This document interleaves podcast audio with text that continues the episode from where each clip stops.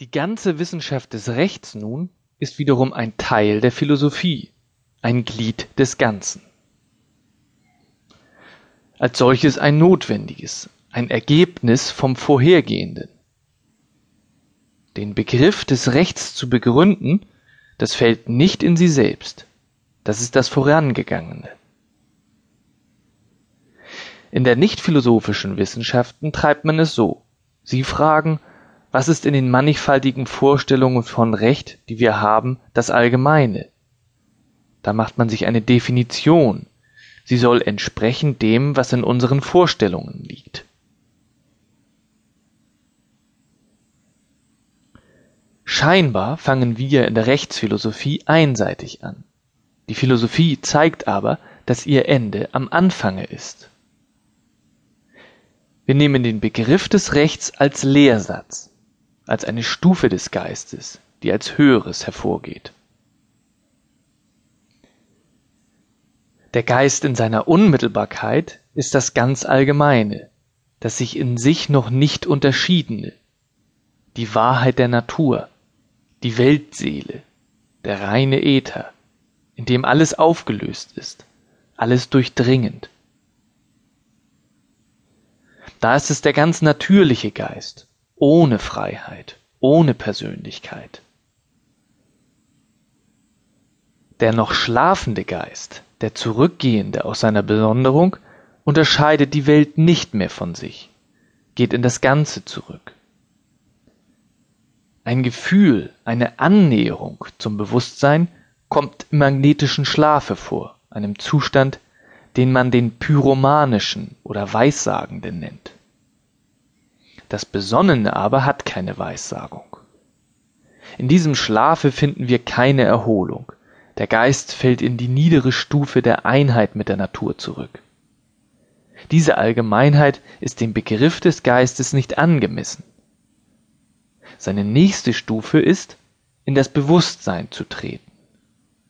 Im Bewusstsein ist die Natur als äußerliche Welt für mich. Die vorige Stufe aber ist die tierische, die paradiesische, die ungeistige. Die zweite Stufe des Bewusstseins ist daher die Stufe des Verhältnisses gegen die Welt. Die wahrhafte Stufe ist die dritte, der Geist als Geist, wo die Vernunft ist. Und die Vernunft dass der Inhalt oder der Gegenstand, die Welt, die meinige ist. Diese Verwandlung macht den Prozess der Intelligenz aus. Das Denken ist die höchste Stufe der Intelligenz. Wenn ich denke, so ist das, was ich denke, ganz das meinige. Denke ich die Welt, so habe ich sie durchdrungen, begriffen. Dies ist der theoretische Geist. Der praktische Geist, der Wille, ist die umgekehrte Bewegung, macht das Seinige zu einem Nichtseinigen, hebt die Subjektivität auf, gibt die Objektivität, doch so, dass diese Objektivität zugleich die meinige ist. Dies ist die Stufe des Willens, die wir aufzufassen haben. Wenn ich etwas will, habe ich einen Zweck, dieser ist etwas Gedachtes in mir. Sein Mangel, dass er nur in mir ist. Insofern ich den Zweck ausführe, aus mir heraus, gebe ich ihm Wirklichkeit. Da hat der Geist sich gemacht zur Einheit des Subjektiven und Objektiven. Sein Zweck ist subjektiv, diesen führt er aus, und dieses Ausgeführte ist sein Objekt. Der Geist ist also das Subjekt-Objekt.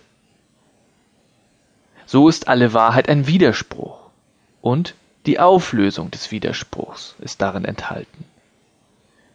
Nicht so, dass man bei der Identität der Einheit stehen bleibt, sondern der aufgelöste Widerspruch enthält beides, den Widerspruch selbst und seine Auflösung.